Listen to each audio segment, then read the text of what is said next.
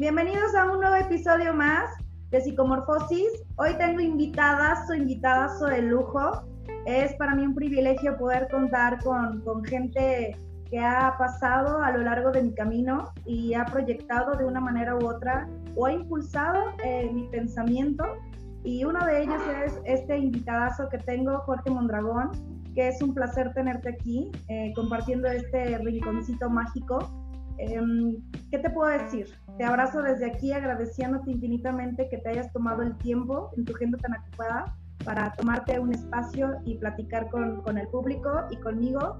Este, un tema maravilloso, creo que, em, que pocas veces se toca y, y creo que a la gente le va a importar mucho lo que tú tienes que decir. Jorge, como sabemos tú y yo, psicólogos somos, eh, la psicología abarca todo y para todos. Hoy, ¿qué tienes que contarnos? ¿De qué nos vas a platicar, Jorge?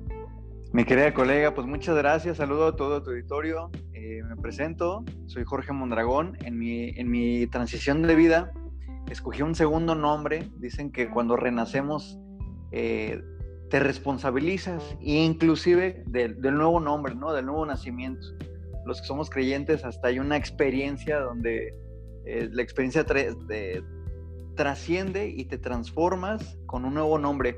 Pues me presento a ti como Josh, amigo, compañero, instructor fitness, psicólogo y ahora como speaker y escritor. Ahorita traigo un proyecto, varios proyectos a nivel nacional, internacional, tratando de, compartir esas experiencias que a lo largo de mi trayectoria pueden definirse y aterrizarse con el tema de la paternidad la importancia de, ser unos papás presentes, activos, sanos, ahorita inclusive en, tiempos de pandemia, cuánta violencia no se ha generado, porque pues hay todavía hay una lucha de roles, hay un chip que no se ha actualizado en la mente de muchos varones de la importancia de que sean presentes, de cambiar eh, la corrección por conexión, esto que nos puede aportar la disciplina positiva, muchos aportes, pero como varón que lo vivo, pues no nos enseñaron, no nos dieron ese manual. Y hoy, mi querida Lick, pues vengo a platicarles un poquito, de, eh, a compartirles algo que, acabo de terminar, que es mi segundo libro, y habla precisamente eso, de los papás presentes y sanos, eh, sobre todo en el tema de la, de la, relación a un divorcio donde hubo hijos.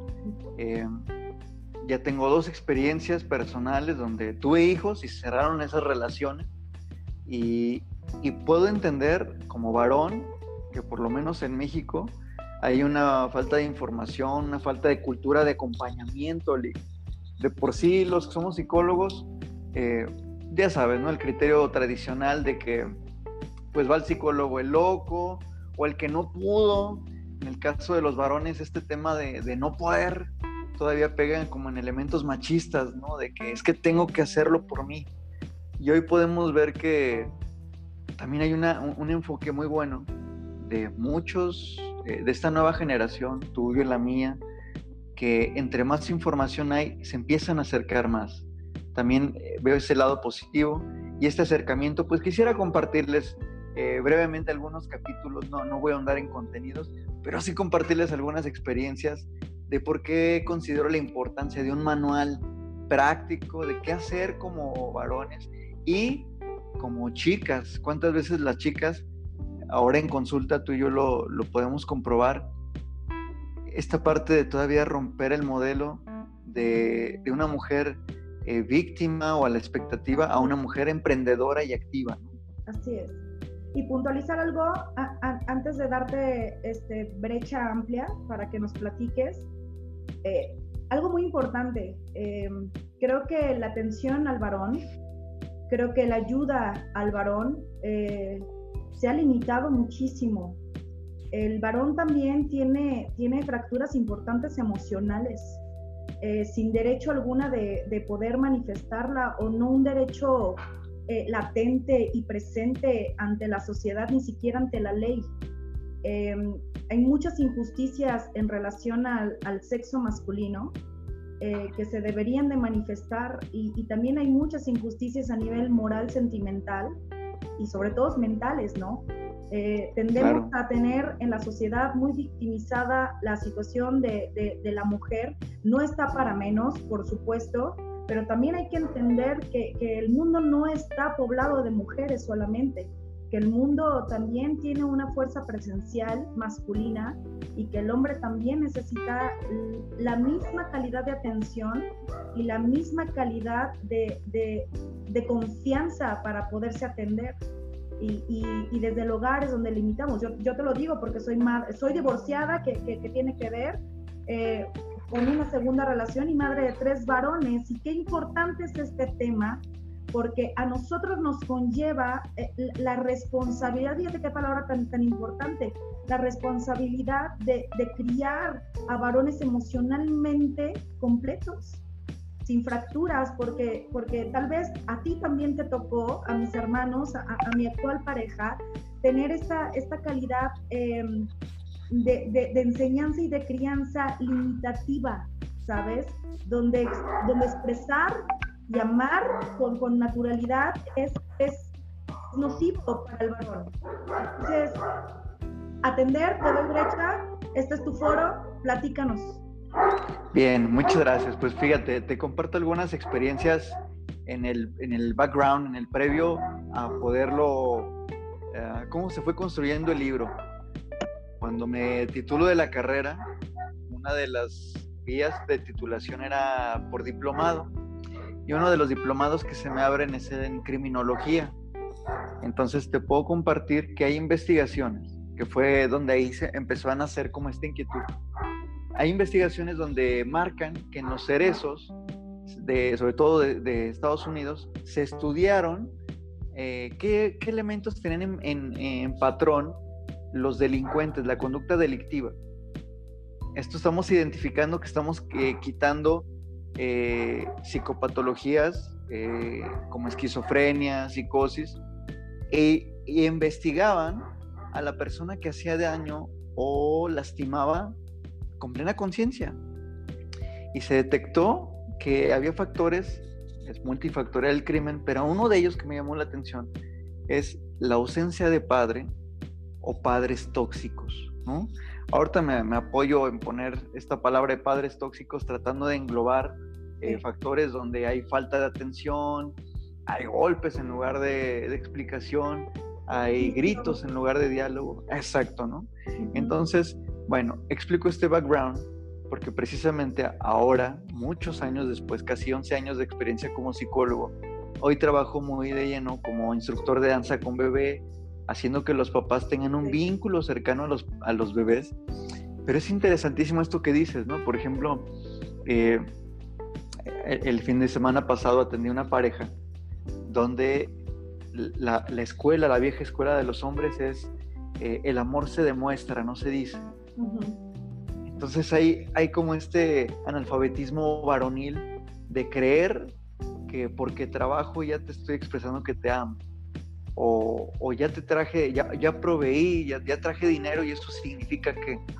Entonces hay una falta de, de enlaces de comunicación entre ellos a poder verbalizar qué está sucediendo dentro del hombre. Yo me acuerdo ahorita, eh, algún maestro en un diplomado que trabajaba mucho el tema de género, nos decía, nos llevó unas toallas sanitarias y decía, y, habíamos un mix, ¿no? En, el diplomado, hombres y mujeres, y decía, ¿quién las identifica? ¿Qué se siente, no? ¿Cuál es la experiencia? Entonces las chicas pues levantaban la mano y así como que el nervio de explicarlo, ¿no? Y decía, ¿y los hombres cuando tuvimos la experiencia de, sentir que es una toalla? ¿Cómo se siente andar mojado? Y, y la verdad es, es, es, un, es un, break que, que, no entendemos. La dinámica tuya como mujer no entendemos, en esa naturaleza no entendemos. Bueno, también he entendido que como hombres hay un silencio que no tuvimos la oportunidad hasta ahora, es decir, que depende ahora de nuestra decisión como adultos, de poder experimentar una alternativa diferente a la que nos enseñaron. Entonces, eh, son, ahorita estaba viendo mi libro, aquí lo tengo en electrónico, me dieron 28 ah, capítulos y los iré mencionando así rápido, rápido, sobre todo porque, porque vale la pena que hasta el mismo título eh, pueda enganchar al lector, ¿no? Yo les ponía, eh, papá divorciado y presente, cómo terminó una relación y que tus hijos y tú mantengan un fuerte vínculo. Entonces, claro, ¿no? Este, cómo hasta la palabra cuando yo hablo de separación y divorcio, cuando se ve una alternativa, pareciera que inmediatamente estamos hablando de, de conflictos, de peleas, de, de, no se pudo, como si fuera hasta un fracaso, ¿no? Entonces, y solo con una sola palabra ya se construyó. Entonces, mi primer capítulo dice divorciado, ¿y ahora qué? Te cuento una anécdota que empiezo arrancando en ese capítulo. Cuando yo me caso, eh, estábamos embarazados, no queríamos decirle a nadie. Entonces llego con mis hermanos y, le digo, y sobre todo con mi hermana mayor. Y le digo, oye, pero pues, ¿qué se hace? Me voy a casar. Uy, sacó una libretita, salto y seña de qué se tenía que hacer para casarse. Y los padrinos de esto, y cuánto tiempo, y qué tienes que hacer, y que los que tienen una religión, este, eh, las pláticas prematrimoniales. O sea, protocolo religioso. Todo cañón, ¿no? Cañón. Bueno, cuando me divorcio, ¿y ahora qué? ¿No? O sea, es al revés, ¿no? ¿quién te dice el paso uno, el paso dos? Y la verdad es que hasta por la ley, en la parte jurídica, pues podemos ver como el divorcio necesario o el, divorcio voluntario, ¿no? Eh, ahorita el tema de la oralidad que ha dado diferencias en lapsos, ¿no? Bueno, todo eso, el sistema ha ido actualizándose, pero en términos de sociedad se habla poco. Yo no sé si tú lo viviste, yo no lo viví de que mis papás se pudieran sentar conmigo y, nos dijeran, ¿saben qué? Si te casas va a pasar esto, pero si te divorcias va a pasar el otro. No, jamás. siguen siendo estos temas tabús, ¿no? Sí. Entonces, y pese a que ahora me ha pasado, lo veo en las, escuelas de mis hijos, donde los casados ahora son los menos. Es decir, cuando la maestra pregunta, a ver, ¿y quiénes están casados sus papás? Ya son los menos. En, en mi tiempo era al revés, ¿no? Entonces, bueno, en este primer capítulo hablo de eso, ¿no? Divorciado y era qué. Y les pongo una serie de pasos importantes que hoy yo me permito eh, mencionar uno en específico, que es poner por escrito qué va a seguir. Porque la parte escrita le va a dar mucho sostén a todo lo que hay que hacer. Pero sí es bien importante que tengamos una plataforma de donde podernos sostener. Sólida. Muchas veces es, eso, ¿no? Es, escrito. Hay un ejercicio que yo hago con, con, con, parejas, novios que tienen plan de casarse, proyecto de vida, y les digo, vamos a hacer un ejercicio. Imagínense que se, se están separando, se van a divorciar. ¿Cómo quedaría el convenio? O sea, son chicos que apenas se van a casar y yo ya los estoy divorciando. Entonces es una dinámica muy chistosa porque los separo y les digo, cada quien escriba cómo quedaría. Y luego cuando los junto, hay una sorpresa interesantísima que son ópticas bien distintas. Y eso genera conflicto, ¿eh? O sea, ya se están peleando siendo novios y eso que iban a casarse. Y me da gusto, ¿no? Y, lo que rescato con ellos es que les digo, fíjense, cómo lo que menos hablamos es lo que más suponemos. Entonces, este primer capítulo, pues eso no, nos habla de eso, ¿no? El segundo capítulo es cómo cerrar una relación. Me he dado cuenta estamos muy acostumbrados a iniciar relaciones. Iniciar una pareja, iniciar un nuevo empleo, eh, iniciar, por ejemplo, de, un ciclo escolar a otro. Somos muy dados a eso y se habla del inicio. Yo me acuerdo mucho que hasta lo cito en el capítulo, como el, cambiar de grado escolar, mi mamá nos compraba ropa nueva, y, un protocolo, ¿no? Los títulos escolares, o sea, el inicio de los procesos es, es muy, muy hasta socialmente muy aceptado. Pero el cierre se habla poco. Hablamos muchísimo de un nacimiento, pero se habla poco de, la de, de cerrar con la muerte. Hablamos mucho de, de, iniciar un curso, pero se habla poco de titularse. Y espérate, de la transición, ¿sabes? La transición que va del inicio al final, al cierre, también es muy poco nombrada, es muy poco platicada, porque nadie te cuenta el camino. Exacto. Romantizamos mucho al inicio. Exactamente. De todo. y, se llena de expectativas. De vida. Exactamente, ¿no? Y, como psicólogos vemos esta etapa de que el iniciar procesos es tan placentero porque se asocia a lo que acabas de decir, ¿no? Como esta etapa de enamoramiento. Pero el enamoramiento no es amor. Y, podemos explicarlo como, eh, y lo vemos hasta en la parte pedagógica, ¿no? Hay muchos egresados, pero hay pocos titulados. hay una relación diferente entre saber cerrar ciclos. Eh, eh, ahora que he estado inmerso con temas de coaching, hay frases que dicen, no eres lo que empiezas, eres lo que termina. Pues párale, barbón, cuando te das cuenta de eso dices, ching, sí es cierto, o sea, cuántas cosas he dejado pendientes. Y por no cerrar, en, psicología humanística, hice mi posgrado en La Salle, eh, la Gestalt tiene un mecanismo de defensa, bueno, le llaman mecanismo de protección, que es la confluencia, ¿no? Es no saber cerrar, no, no, no poder cerrar el ciclo. Y de esto hablo en ese capítulo. En el tercer capítulo hablo de mi testimonio, ahora sí hablo de, Josh, ¿no? Eh, tengo, ahí sí dos, dos, dos, experiencias muy interesantes. Una es que yo, yo digo ser papá de pensión. Y yo esto lo entendí con, con mis dos primeros hijos, ¿no? Eh, ser papá de pensión era, está el convenio de divorcio y normalmente los ves unos días y pagas tu cuenta. Si te fijas, o sea, prácticamente te vuelves una prestación en la vida de alguien, ¿no? Y me pasó una anécdota que, que, la primera vez que lo comparto así como en público, pero fíjate, mis hijos ahorita de, esa relación, Medugori y Yeshua, eh, ahora son adolescentes. Y hace dos años y cachito, me topo con la experiencia que me dicen, papá, este, ya no te queremos ver. Es que siempre estás del chongo, estás del chongo con mamá y, y, la verdad contigo, pues tenemos que actuar porque son dos realidades distintas. Eh, me lo dijeron a sus palabras, ¿no? Pero Fuerte, ¿no? como papá, como papá me friquea, me, rompió, ¿no? El que tu propio hijo dijera, papá, es que este, entrar contigo es, es otra persona, ¿no? Literal te dijeron verte me hace daño. Sí, sí, sí. Y, estas partes, ¿no? De, yo le decía a mi terapeuta, ¿no? ¿Cómo yo? Pues si yo soy un amor con la gente y soy bien a todo dar. Y mi no, con mis deberes claro, ¿no? los veo cada ándale. semana. Exacto, ¿no? Entonces, eh, hablo de este testimonio y mi última experiencia donde tengo hijos pequeños y, y yo ya no quería, ¿no? Volver a vivir la experiencia pasada. Entonces ahora entré más presente, eh, con más entendimiento y ahora me pasó al revés. ¿no? Ahora eh, el convenio decía lo mismo que el otro convenio, el dar la pensión, el visitarlos unos días, y yo, y yo en, el juzgado le decía al, abogado, es que yo quiero ver más a mis hijos. Y él me decía algo bien chistoso, pero, pero ¿por qué los quieres ver más tiempo? Así como que en su cabeza decía, ¿cómo? O sea, pero eres, eres un hombre trabajador, ¿para qué los quieres ver más tiempo? Y yo le decía, ¿cómo que para qué? Pues soy su papá.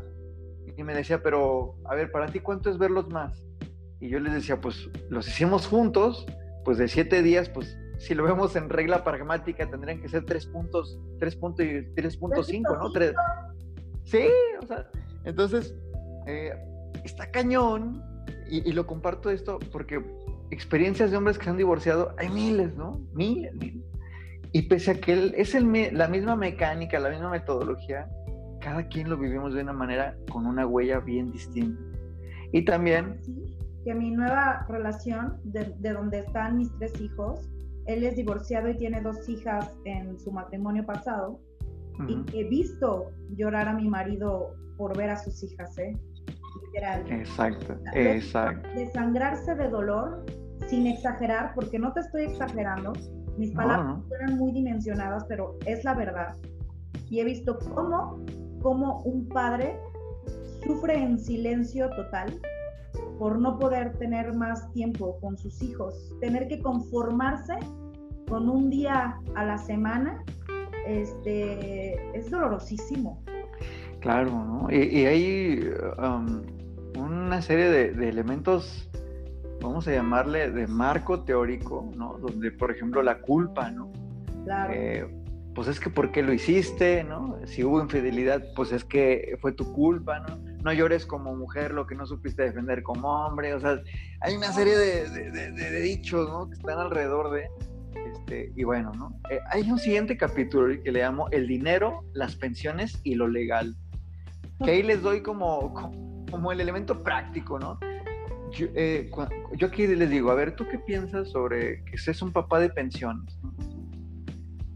Y yo he entendido que a veces tu dinero, cuando elevas tu frecuencia y el dinero, tienes una buena relación con tu dinero, el dinero también te representa. No es que el dinero seas tú, pero el dinero te representa. Y yo invito a los papás de que tengan sus pensiones bien actualizadas, porque eh, un aporte es la parte emocional, pero tu hijo sigue creciendo y sigue comiendo.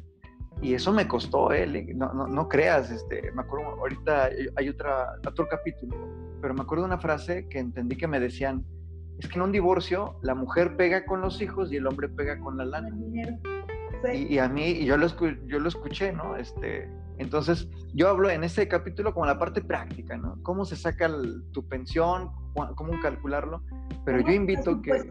tu pensión. Sí, y sobre todo... Tus hijos, porque te divorcias con tus hijos de cuatro años, pero sabes que tus hijos van a tener adolescencia y van a tener universidad y preparatoria, y los 1.200 pesos que tú das a la quincena no va a bastar para esos gastos.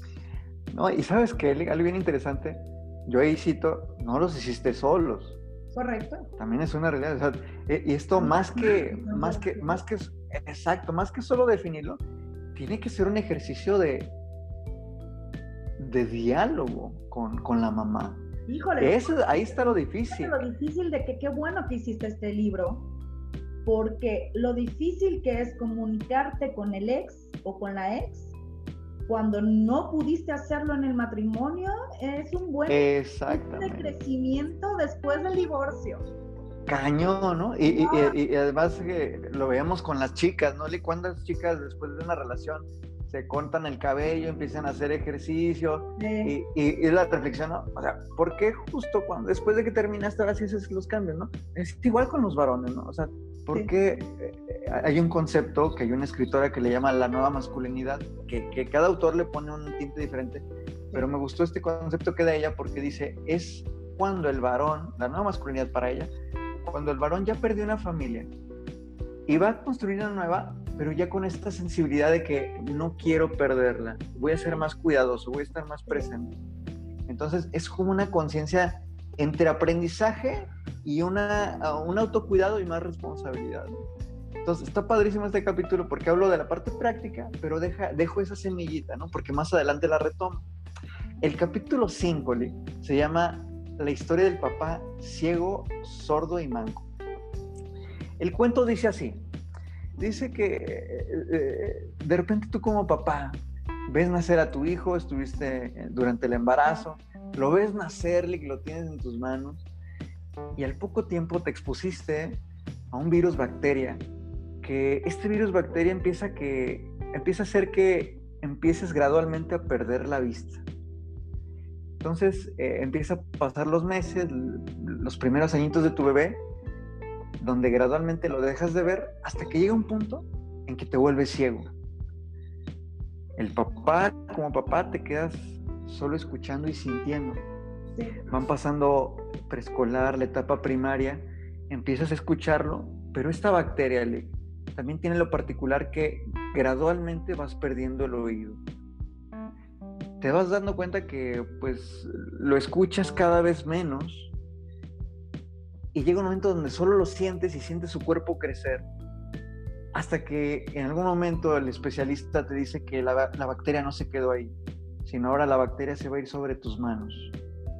Ya perdiste ojos, ya perdiste oído y ahora pierdes brazos, ¿no? Ahora pierdes brazos. Bueno,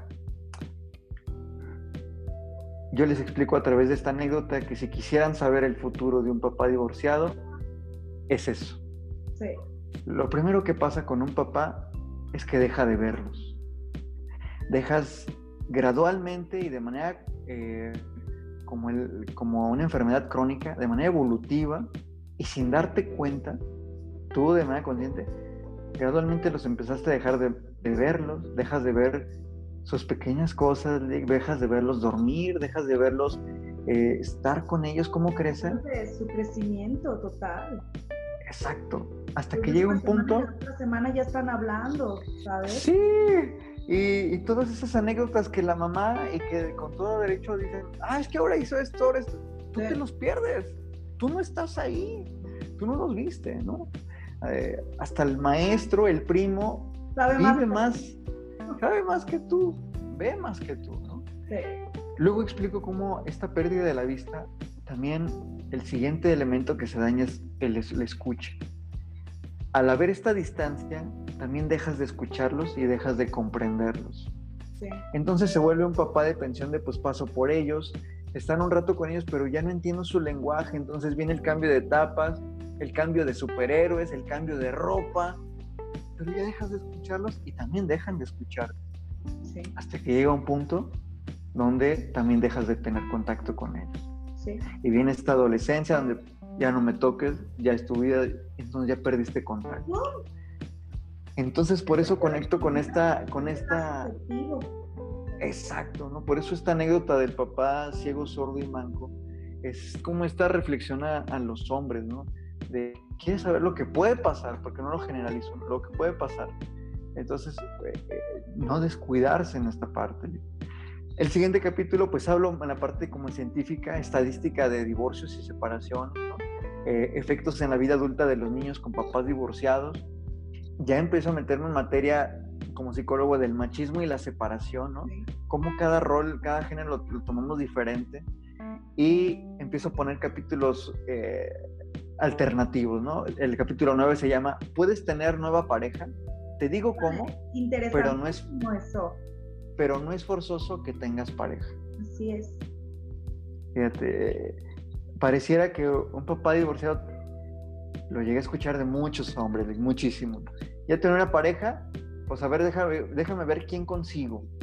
Como si fuera la mujer un algo que nos, nos, hace, nos hace más hombres y que debo de tener. Exacto. Entonces, y yo les digo en ese capítulo, puedes tener una pareja, te digo cómo, pero no es forzoso, no es forzoso, no, no es ley date chance de estar contigo. Por eso hablaba del tema del, cierre, ¿no? Hay otro capítulo, el siguiente, dice, tú y tú, y tú y la nueva pareja de tu ex. Toma la barbón. ¿Cuántas veces? Yo, yo hoy te puedo decir con Fabi, este, que, es la mamá de mis hijos, de, de Mateo y Samarita, los chicos, yo ya he hablado con su papá, o sea, con su pareja actual, y nos la llevamos bien y cordial. Y es una relación de, mucho respeto, de comunicación, de, intercambiar puntos de vista, porque también yo soy consciente que, que mis hijos conviven con él. Y si ellos ven que yo ando del chango con él, pues también es, es una enseñanza que ellos están teniendo, ¿no? Pero si ellos ven que de manera genuina mis relaciones de amistad, de cordialidad, les da más recursos a sentirse amados, que era parte de lo importante, ¿no? En este capítulo me surge una pregunta y es una pregunta directa si la relación no es sana entre la nueva pareja de tu ex y tu pareja, ¿sí me entiendes? Sí. Este, ¿quién debe de dar el primer paso? La persona con un nivel de conciencia más, más, más sana, o, sea, ¿quién lo tiene que hacer? ¿Cómo, cómo hacer que, que las, que las nuevas parejas tengan también una relación sana? Porque estás de acuerdo que también la nueva elección de pareja tiene que entender tu posición como padre divorciado, porque mucho, mucho, muchas de las problemáticas también actuales es la nueva pareja que, que, te lo digo también como experiencia propia, porque claro. si algo define este programa es la naturalidad y la honestidad. ¿No? Claro, ¿no? Sin tabú, ¿no? claro.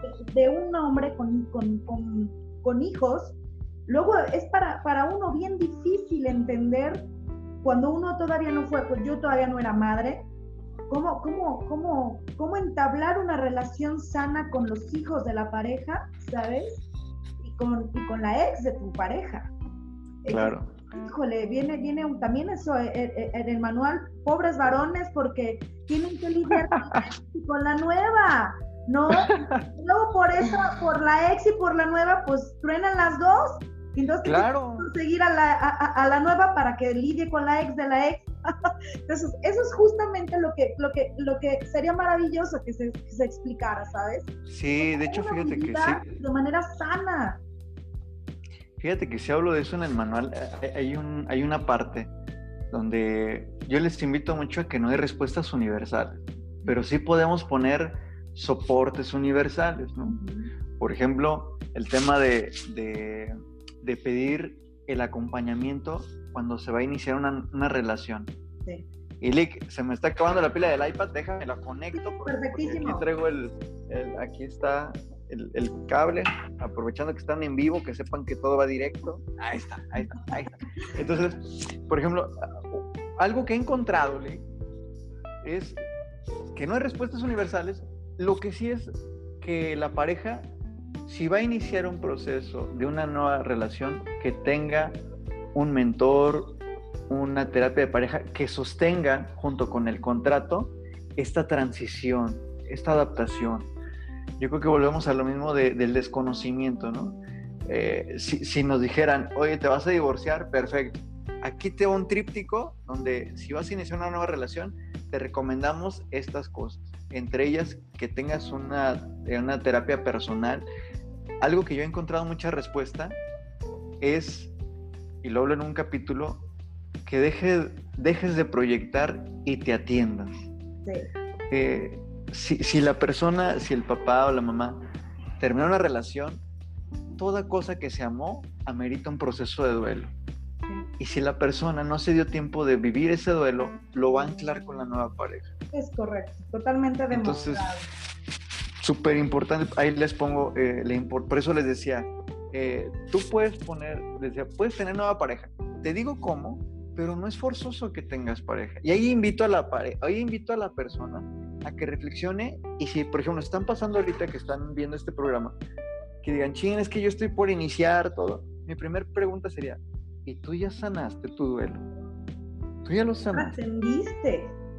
Exacto, o sea, exacto, o sea, y también que, que ahora sí, o, si tú eres el pretendiente de una persona que va saliendo de un duelo, que le des chance, o sea, no hay prisa, no hay prisa, no hay prisa, porque si hay prisa, ¿de acuerdo? exacto, ¿no? Entonces, si te fijas, el manual, algo rico que tienes que son cosas prácticas, ¿no? Que no, es difícil de entender, decir, sí, es cierto, o sea, a ver, ¿no? Pero eh, es, es, practicidad, pero nadie lo había escrito y qué bueno que tú lo escribiste, porque aunque está al alcance de la mano, no hay nadie que nos lo diga, ¿eh? El impulso es el impulso. ¿Y qué pasa? Puedes tener accesible un, un, un, un texto donde nos digan las cosas cotidianas que pasan desde hace tanto tiempo y que nos han venido a sabotear tantas posibles buenas relaciones por no saber cómo actuar, cómo pensar y cómo sentir y cómo hacer las cosas. Claro, ¿no? Yo, hay, hay, hay, otro libro que estoy trabajando que se, se llama Enamórate, enamórate de, de, ti mismo. y, yo, y hablo este vínculo con este capítulo, ¿no? Eh, alguien que no se ama a sí mismo va a estar buscando el amor en otra persona, en otra pareja, en otro trabajo. Y, y entonces no vas a terminar de, de, satisfacer esa necesidad hasta que no te ames a ti mismo. Entonces yo hago esa invitación. El siguiente capítulo se dice, tú, ah, ah, no, ¿cuándo pedir ayuda psicológica? Ahora sí, por ejemplo, les doy herramientas, pero también que sepan detectar cuando ya te estás sobrepasando este tema y que necesitas una atención hasta psiquiátrica. ¿Por qué? Hay hombres que literalmente al romper es la primera vez que van a vivir solos. Vamos, si, revisamos la vieja escuela, ¿qué nos decía la vieja escuela, no? Eh, estás en casa y, por ejemplo, vamos a pensar que una mujer que ha vivido todos los años en casa, para que salga de casa, la vieja escuela decía, tienes que casarte. Casarte, tener pareja se casó, ajá, se casó por, por la necesidad eh, interior de salir de casa y de repente se divorcia. Entonces, esa mujer lleva veintitantos años sin saber cómo vivir sola y ahora échate una soledad con hijos. Entonces, hay mujeres que, por supuesto, se ven sobrepasadas. Claro. Hay hombres que también dicen, ching, o sea, no tenía plan B. Y mi plan B, lo que nos enseñan como hombres, la sociedad, es que el hombre pareciera más fácil el decir, pues regresa a ser soltero. Ah, chinga. O sea, es importante saber decirle al hombre, no papá, o sea, eh, no regresas a ser soltero, eres divorciado. Eres divorciado. Y, eres divorciado. Y, legalmente, pues, o ya no se regresa soltero. O sea, estás casado o divorciado, punto, ¿no? Concientízate de tu estatus. Exacto. el ser soltero implica que no tuviste un compromiso previo y, afecta directa e indirectamente todo tu sistema eh, eh, cercano. El concepto de que está, estás divorciado y, y, hacerte amigo de esta palabra y de ese estatus te hace un hombre más consciente y más ético en, cómo te con los demás. Porque ser divorciado sobre. Claro, y, recordar, por ejemplo, dos cosas que nos puede dar la terapia sistémica, ¿no? La primera es, como tú lo dices, nombrar en dónde estoy. Sí. Pero, y la segunda, el segundo recurso es, tú no eres donde estás. Tú no solo eres donde estás. A ver, en otras palabras, por ejemplo, yo lo explico con la diferencia de decir, soy diabético a tengo diabetes. Cuando yo digo soy diabético, me encierro en la enfermedad y hago que todo gire alrededor de... Bueno, es lo mismo con el divorcio. Literal, te lo tatuas, ¿no? Es un Exacto, exacto. Que se siembra y, llevas y vives la enfermedad cuando no tiene que ser así. ¿Sí? O sea, sabes que es una condición pero no tienes que vivir bajo el rubro de esa condición médica. O, ah, es correcto. O vivir aquí, soy divorciado, soy divorciado, soy divorciado, ¿no? Exacto, y, exacto, ¿no? Que la, etiqueta no gobierne, ¿no? Sino identificarlo como un proceso que sucedió de un estado a otro, punto, pero que tú no eres ese estado. Y, que, y, decía Albert Ellis, ¿no? Las cosas no son, significan. Entonces aquí es donde podemos darle una oportunidad a, a, conceptualizar de nueva manera el término de divorcio, ¿no? Es, se, se hizo de dos, ¿no? Lo que estaba concentrado. Bueno, en el capítulo 12 le pongo 10 cosas que solo te tocan a ti. O sea, vámonos a la parte práctica. Hay cosas que nadie va a hacer por ti, ¿no? Una de ellas como el pedir ayuda, ¿no? Hay cosas que solo te tocan a ti, es ser consciente de tus responsabilidades. Esto me, encanta este capítulo porque lo dejo en decálogo. ¿Cuántas veces dices, a mí me pasó, ¿eh? Yo de repente decía, si no pago este mes la pensión y de ahí tomo para cierta necesidad mía, y, no tienes nadie que te diga, inclusive hasta teniendo, hay casos donde solo cuando fue el divorcio necesario, es decir, se echaron la mega bronca, hubo una orden del juez, ya te fregaste y el, y el hombre ya no, tuvo la capacidad de darlo por sí y ahora lo da a través de la empresa, ¿no? La empresa le quita, ¿no? Directamente. Entonces, hay todo un enojo. Bueno, pues, querido hombre, eso te toca a ti trabajarlo. Eso te toca a ti. Entonces, en ese capítulo está padre porque son cosas muy prácticas. En el siguiente capítulo, se llama Tu espiritualidad y el cierre de la relación. Híjole, religiones. tan interesante. Sí, está padrísimo porque puse religiones y el manejo del perdón y la relación con Dios. ¿Cuántas veces? Ahí, hago el comparativo porque esto lo viví. Me daba risa que todo mi crianza fue en un sistema católico, moral, ¿no? Donde seguir las reglas era obedecer a Dios. Me divorcio y todo ese sistema moral que me había inculcado me desconocieron, incluyendo mis propios padres, ¿eh? Y yo hablo de esta experiencia, ¿no? Yo hoy lo platico con mi papá y, hemos, nos hemos eh, cacheteado de buena manera y reconciliado porque fue, eh, es una herida injusta, ¿no? Eh, es como te venden una, y las religiones venden muchas veces el Dios que solo ama, solo si Solo si te portas bien. Exacto, ¿no? Y por eso hago el comparativo, decirles, no, es, es importante que mantengas tu espiritualidad con una espiritualidad que te permita saberte amado pese a cualquier situación.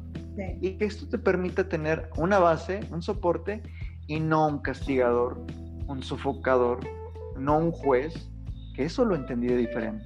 Entender que Dios es, es un caballero, ¿sabes? Es tan respetuoso de nuestra vida y tan, tan respetuoso de nuestra existencia y de nuestras elecciones, que luego lo confundimos con un Dios abandonador y lo cierto es que no es así. Él es como un caballero y él, él, entra cuando tú le abres la puerta y si no sabe esperar, así sean 20, 30, 2 minutos, un mes, Él te espera sentadito. Claro. Dispuesto a estar, pero, pero, pero no es ese Dios castigador. Qué bonito que toques este tema porque también es importante puntualizar que no todos los psicólogos somos este, antirreligiosos, ¿sabes? Que hay muchos, muchos, muchos que, que, que, que, es parte indispensable de lo que transferimos a, a, nuestra gente para sanar. Yo, yo claro. personas que piensan que, sin espiritualidad no hay una sanación completa, ¿sabes? Claro, exacto. Eso, ya si, el, si, el, si la otra parte lo adquiere, qué maravilloso regalo. sino por lo menos este, darle un hincapié, una entradita, un empujoncito, porque esa parte muy pocos lo trabajan. Y qué bonito que se toque en este, en este capítulo, porque es parte de cualquier proceso efectivo eh, claro. de espiritualidad. Y, y, fíjate, ahorita hace referencia a algo que describo ahí, ¿no? Eh, una es, por eso lo de, de religiones como sistemas y que la religión no forzosamente es Dios y no forzosamente es espiritualidad. Hay algo que, que yo comparto en mi anécdota personal, es hay una película que se llama La cabaña. Sí. Y justo yo invito a eso. O sea, eh, Dios, no, eh, Dios es una experiencia personal y Dios puede ser diosa para alguien o el universo o energía, eh, pero tiene esa experiencia. No, no, es, es una, no es una, yo, mi parecer ahí que explico, es que date la oportunidad de sentirte amado en este proceso de transición, porque si hacemos que un varón que se está divorciando se sienta amado, va a ser más fácil que él comprenda la necesidad de amor que están pasando sus hijos. Hay, psicológicamente hay una relación eh, estudiada entre la percepción de Dios y la relación con nuestros papás varones. Así es. Entonces, y eso está grave porque pues, si tuvimos un papá, eh, ya te imaginas. ausente, golpeador. ahorita es, claro, ¿no? Directamente con tu deidad. Ahorita yo estaba, estoy por dar unas, unos cursos con la Secretaría de Seguridad Pública al, al, policía que tiene hijos, ¿no? Y podemos ver cómo el papá militar o policíaco tiene una vida de padre eh, bien dura con sus hijos. O sea, no, no se quita el rol. Y bueno, esto lo podemos ver con, muchos roles, ¿no? Y ahí hablo, ¿no? De la importancia de sanar nuestro Brown con nuestros padres y con Dios, ¿no? Entonces, está padrísimo ese, ese capítulo. Y en los últimos capítulos, de que ya estamos llegando a la mitad del libro, hablo de dos bonus, ¿no? Como elementos extra. Yo les ponía bonus uno, le puse, eh, intenten pedir ayuda antes de cerrar, no nacieron sabios.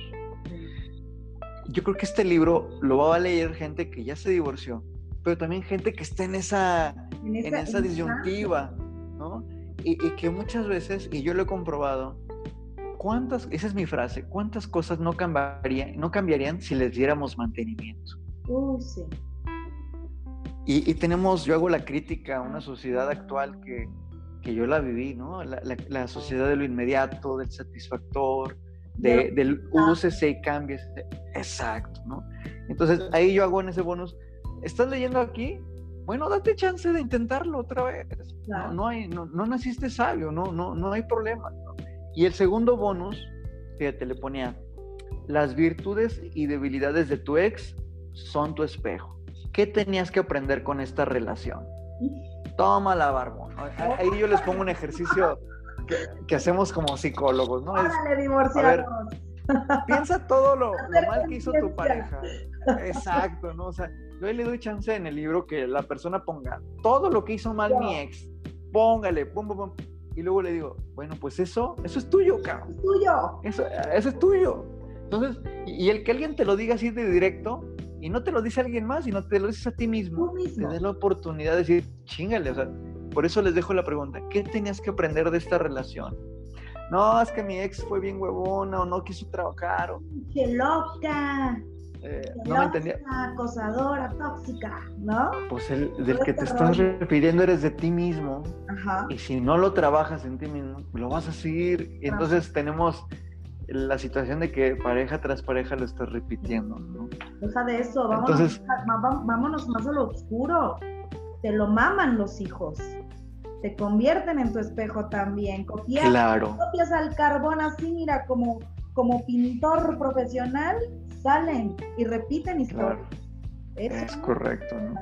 Entonces, está padre porque el libro te va, lo que busca el libro es, es que te vayas sin, que, que, que, sea un manual, ¿no? Un manual que rayes, que digas, chingale, o sea, ya me di cuenta, ya la cagué, pero ya la cagué yo, no el otro, ¿no? Así es. Entonces, bueno, ahí, luego de esos dos bonos, empiezo a hablar de temas que ayudan a reflexionar, por ejemplo, el autoestima de tus hijos y cómo explicar la separación. Diez herramientas y técnicas concretas. Ahora sí, porque una cosa es lo voy a decir así con sus palabras, mientras tú estás en el pedo de discernir y, y, darte cuenta, los hijos lo están viviendo, cabrón.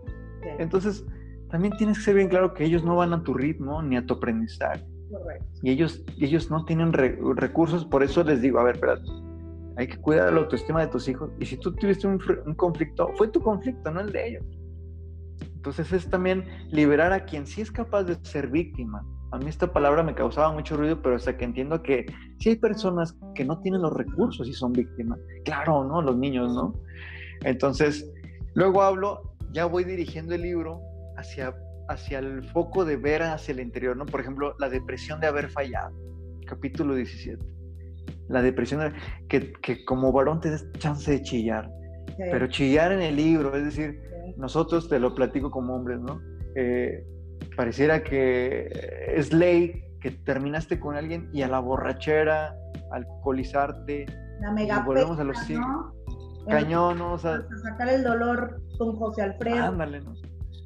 Exacto, ¿no? Y, y Vicente, o sea, aquí, no, espérate, o sea, date chance, vamos a hablar tú y yo, te escucho, date chance. Y les pongo ejercicios prácticos de que te des chance también. Pues no, iniciaste una relación pensando en que la ibas a terminar. Entonces, algo se, algo se rompió en ti, date chance de sentir lo que se, está roto, ¿no? Yo creo que es una parte importante del duelo. Luego, pues ya empiezo, y se llama el capítulo, un chingo de actividades que puedes hacer con tus hijos. De la crisis nació mi empresa, y hablo de Baby Warrior y mi experiencia en danza con bebé. Que lo hay que, hablo de... programa de eso, Jorge, porque es sí. maravilloso, maravilloso. Y la verdad... a la gente, creo que, bueno, después, después lo planificamos para, para, grabarnos, porque eso también lo tienes que contar.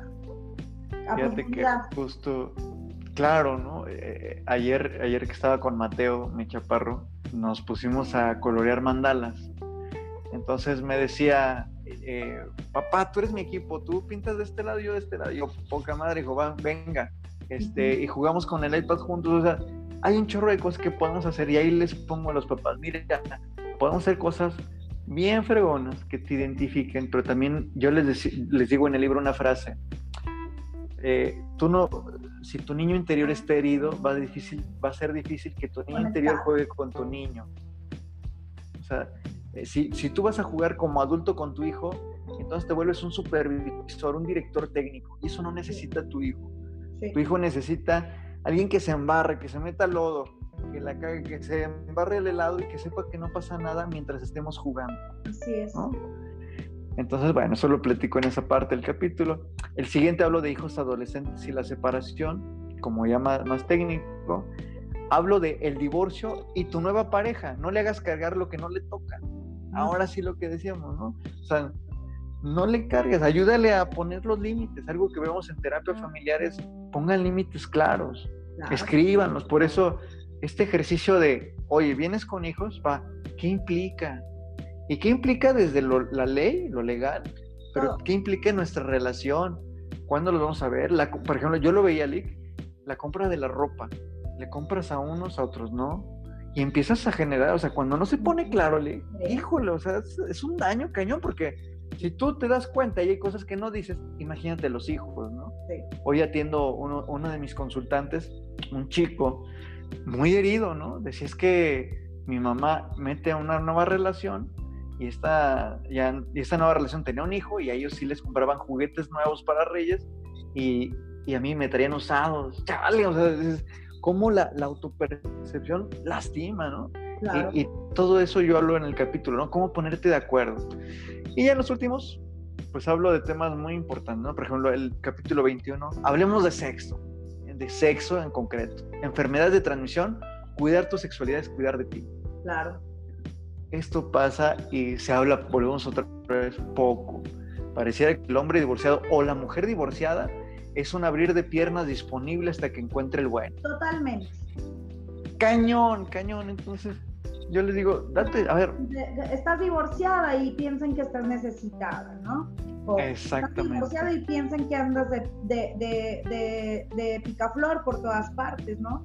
Y no es necesariamente cierto esto, es, es un estigma que, que, cargamos los divorciados, que híjole, qué pesado ir por la vida eh, eh, con esta etiqueta. Y, ¿sabes qué es lo chistoso, Lee? Que es profecía autocumplida. O sea, volvemos al tema de la percepción. Si lo percibe la sociedad, tú te lo crees. O sea, yo, me acuerdo mucho que con este tema de la sexualidad era, pues estás divorciado, date chance. no, espérate, o sea, claro, o sea, y, pareciera que se vuelve una necesidad de, de, que, pues es que estoy divorciado, tengo que estar viviendo mi sexualidad sigue en todos lados. No, espérate. Pero se necesita que alguien te diga, aguanta, ¿no? Ve las consecuencias. Yo me acuerdo mucho, ahora que eh, hablé de enfermedades de transmisión sexual, párale barbón, cuando alguien te hace consciente de las enfermedades, ¡ay, caray! ¿No? O sea, le piensas tres, cuatro veces, ¿no? Y aún así hay gente que se vuelve a animar, ¿no? Pero es importante, ah, yo, yo, le pongo en un libro, o sea, hablemoslas, hasta en chicas, eh, chicas que se divorcian y decía, pues es que mi ex, este, en, en esas que venía a ver a sus hijos, se quedaba a dormir, tenía intimidad y a los pocos días yo tenía una infección. Sí. Y le decía, fíjate, ve, o sea, cómo se habla. ¿Sabes? Exacto, o sea, cómo se habla tan poco, ¿no? O sea, y yo les decía, oye, ¿y qué enfermedad es? No, no sé, solo olía feo, ¿no? O sea, por ejemplo, detalles así, yo les decía, hasta la propia falta de información es, un, es algo que hay que meter, ¿no? En este proceso, ¿no? Totalmente. Entonces, bueno, y ahí pues vámonos a los capítulos concluyentes. Uno es, eh, mujer, si lees esto, comprende lo que pasa como papá. Este capítulo va a las chicas. Sí. Porque esto es bien interesante. Lo que, lo, que, lo que no escucha una mujer que duele del hombre. Tú lo decías hace rato. ¿cuánto, ¿Cuántas veces esa mujer que se queda con sus hijos no ve lo que le está pasando al hombre? Así es. Y el capítulo siguiente se llama Papá, necesitas comprender la realidad de lo que muchas mamás solteras necesitaban gritar. Sí también como hombres, hay una, eh, yo lo viví, una tendencia social como de desconectarte de tu familia. Decir, no, pues ya déjalos que hagan su vida y, tú haz tu, vida, ¿no? No, y la verdad muchas mujeres solteras gritaban, hacían a gritos que, que, se dieran cuenta de lo que estaban sufriendo, ¿no? Al no dar una pensión, todo lo que provoca. Totalmente. Al, al, al dejar de amar todo lo que provoca. Y esto es importante que, que el papá se dé cuenta, ¿no? en, los últimos capítulos, estamos ya cerrando, dice, señales de que estamos listos, prueba superada. Ahora sí, ya que pasé todo el proceso en manual, decir... Estamos listos y que es una prueba superada. Mande, ¿me, repites? Sí, ¿cómo nos, damos, ¿cómo nos damos cuenta que ya estamos listos y que es una, una prueba superada? Fíjate, ahí les pongo herramientas prácticas, ¿no? entre ellas tres concretas y te las paso al costo. La primera es que el proceso de duelo ya se vivió plenitud en sus etapas, ¿no? Hubo dolor, hubo enojo, hubo negociación y hubo aceptación de que no vamos a cambiar. El manual no está pensado para ir a reconciliarse, ¿no? Lo pongo como bono, como que agoten el diálogo, pero no es una herramienta de decir, ve y rescate tu relación, no. Es acepta que esta es tu condición. ¿Quieres eh, generar una, una, nueva oportunidad con tu pareja o, algo similar, bueno, empieza de cero, pero empieza con estas herramientas, ¿no? Entonces, lo primero es la, la, vivencia del duelo, ¿no? De separarte y aceptar lo que sí eres. La segunda herramienta que pongo, eh, yo les pongo, eh, hay una parte donde les pongo indicadores, que son tus indicadores de salud mental, ¿no? Cuando ya no estás necesitado de amor, cuando puedes cumplir tus obligaciones y cuando la tercera parte es cuando has podido poner por concreto tus responsabilidades y tus compromisos. Esto, eh, la, la mezcla de estas herramientas ya pueden dar armas de decir prueba superada. También del divorcio se habla poco de decir ya estoy listo. Se habla poco, pareciera que es un es un, una, cruz, una piedra inalcanzable que todo el tiempo la voy a traer. No, espérate, la puedes resignificar y eso, y eso lo hacemos los psicólogos. Eh, el siguiente se llama Escuchando la voz de niños con padres divorciados, que está muy similar como a que no hay, no, no todas las experiencias de divorcio son malas, que a veces nos falta escuchar que alguien ya lo logró para decir cómo lo hiciste, pero como no es tan hablado, pues escuchamos poco, ¿no? Eh, el capítulo 27 se llama Fénix y León. Eres cabeza y no cola. El capítulo que hará que recobres tu autoconfianza, te perdones y eches a andar tu nueva vida. Ahora sí, es eh, ayudar a fortalecer que ya viviste el manual, ya estás transicionándolo, porque el manual va a ser, no va a ser de leída, va a ser de leída y aplicación, de leída y aplicación. Entonces te va, a llevar tu rato de sanación, pero también el éxito de eso, de que vayas a terapia, de que te comuniques con tus hijos, de que sanes, de que pidas perdón, de que perdón. de vida. Exacto. Las historias, que construyas este historias, ¿no? Lo importante es eso. No repetir. exacto.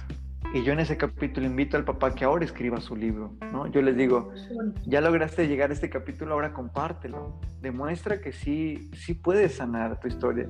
Y el, y, el último capítulo fue, ah, lo, he estado agregando, son oración final, anexos, porque les anexo un convenio de divorcio, los juegos y las actividades y bibliografía, ¿no? Eh, hay frases que he entendido en este andamiaje. Hay una que decía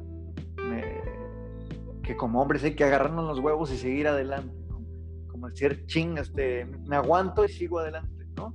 Y yo les decía, no, espérate, más bien agarra aire y luego actúa. En el camino le pones los tanates, ¿no? Y es que, o, peor, mira, te la, te, la, te la compongo poquito, ¿no? Muchos podrán decir, pues qué huevos, emasculados están desde que nacieron, ¿no?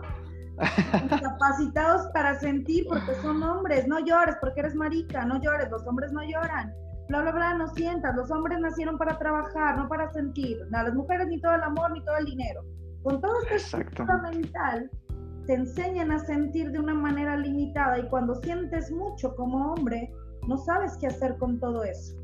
Se te vuelve una bola, una maraña ¿sí? De, un montón de dudas y un montón de cuestiones que, nadie te enseñó a resolver porque nadie te enseñó cómo se siente, no, ni siquiera le, pones, le, puedes poner el nombre.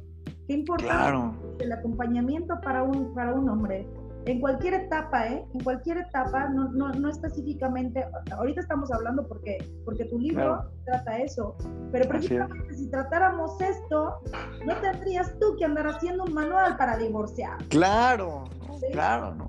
Y, fíjate, y cierro con eso, mi querida Lick, ¿no? Me encantó este cierre que le das a, mi libro. Qué importante sentir. Qué importante es sentir. Qué importante es sentir. Eh, qué importante es ponerle palabras a lo que sienten. Yo espero que con este programa eh, deje picados a la gente, que te sigan más, que digan, oye, pues, ya hay un libro que te puede servir, ¿no? yo entendí como psicólogo nuestras finanzas, que es válido cobrar bien, cobrar bastante, pero cuando aportamos valor, no solo cuando escuchamos, escuchar es una parte, pero también aportarle valor a la persona, ponerse en los zapatos. A mí me encantó cuando estudié la maestría, decía un libro de Maslow, el psicólogo tiene que salir del consultorio y, encontrarse con la persona, ¿no? A mí esto a veces entre egos es bien interesante, pero cierro con esto que decías, ¿no? invito al público que nos, que nos ve que se den la oportunidad de sentir el libro, de sentir el manual, que dejen de leer para empezar a experimentar. Y yo cierro con esta frase. Eh, las personas nos volvemos autores de nuestra vida cuando dejamos de aprender y empezamos a experimentar. Es correcto, qué bonito cierre. Sí, eh, eh, van varios programas donde, donde hago referencia a una frase muy linda, ¿no? Conviértete en lo que sueñas, eh, sé coherente con lo que sueñas y creo que la mayor eh, fuerza del mundo no es el amor aprendido de manera cotidiana, es el amor sentido que muy pocos se atreven a experimentar y solamente se puede adquirir a través de la introspección a través de, darle valor al detalle este, absoluto, haciendo alusión para dar un cierre, es la invitación a, todos nuestros colegas psicólogos que, hay que humanizarnos, gente, ¿sí? Hay que evolucionar en cómo tratamos a la gente. Y como lo dices tú muy puntualmente, El psicólogo no nada más tiene que estar en, en, un cuarto atendiendo, tiene que estar haciendo alusión justamente a la promesa que es ayudar al otro, ¿sí? Ayudar eh, en todas las vertientes de área posible. Este, tratar de sanar con un granito de mostaza, un granito de arena, un poquito más a esta sociedad. Y eso solamente se logra con amor a la profesión. ¿sí? Ayudarnos unos a los otros a crecer, ¿sí? porque para todos Dios hizo un, un, campo muy fértil, lleno para todos. Te agradezco, Jorge, este, primero por ser mi maestro eh, en, lo académico, este, también eh, cómo no recordar una, una clase maravillosa donde compartiste una parte de tu vida, justamente me imagino que, que, es la que platicarás a manera personal en tu libro, que fue donde, donde dije, ah, ¿no? Hubo ese, ese conecte y, y, gracias por acompañarme en este ratito, en este espacio. En tus redes aparecerán la manera de contacto también ¿Cuándo sale tu libro? ¿Cuándo lo terminas? ¿Cuándo, cuándo, va, ¿cuándo lo vamos a poder adquirir? ¿Cuándo? ¿Cuándo va a estar? Dime. Ya ahorita ya nada más estoy en, en, partes finales con la casa editorial. Estamos en la parte de, diseño de la portada, hay varias alternativas. Estamos en la edición como precisamente de esta experiencia que el libro se vuelve un manual donde los papás rayen, recorten, rompan. Este, entonces estamos en esa parte, si Dios lo permite, para eh, enero del siguiente año ya estaríamos ahí con una saliendo en, en las publicaciones oficiales. Este, así que mientras estamos dando este, este preámbulo de unos mesecitos antes, picando a la gente, invitándolos a que, a que nos sigan esta evolución. Y pues, si Dios lo permite, ahí en enero estará el libro ahí contigo, mi querida Lick. Exitazo que será bendecido sea este camino tan bonito que, tuviste que pasar para lograr esto, para plasmar esto. Ojalá que tu historia, tu pensamiento y tu sabiduría y tu talento eh, logre ayudar a muchísimas personas. Eh, nuevamente, agradecerte, te mando un fuerte abrazo, invitándoles al público que nos acompañen a otro episodio y haciéndote extensiva la invitación de que cuando quieras este, vuelvas a estar presente en este espacio mágico. Yo te agradezco. Este, con mucha luz. Gracias por todo, Jorge. Te bendigo, mi querida Lick. Destacaste desde que te conozco. Tienes una luz sensacional. Tienes una voz que, que cautiva. Cuando me mandaste tu spot dije, me encanta, lo vas a hacer en grande. Creo en ti. Me acuerdo mucho desde que te conozco. Creo en ti, ese, ese, ese espíritu rebelde, desafiante, positivo, este, confrontador hoy te lleva a lo que eres, creo en ti, te bendigo, bendigo a tu, familia, a tus hijos y cuenta con un compañero de vida. Te agradezco mucho y mucha bendición a tu auditorio. Abrazo, abrazo tus bendiciones y las hago mías desde mi corazón. Gracias, Jorge. Que así sea. Nos estamos viendo. Luego, bye bye. Bonita noche, bye bye.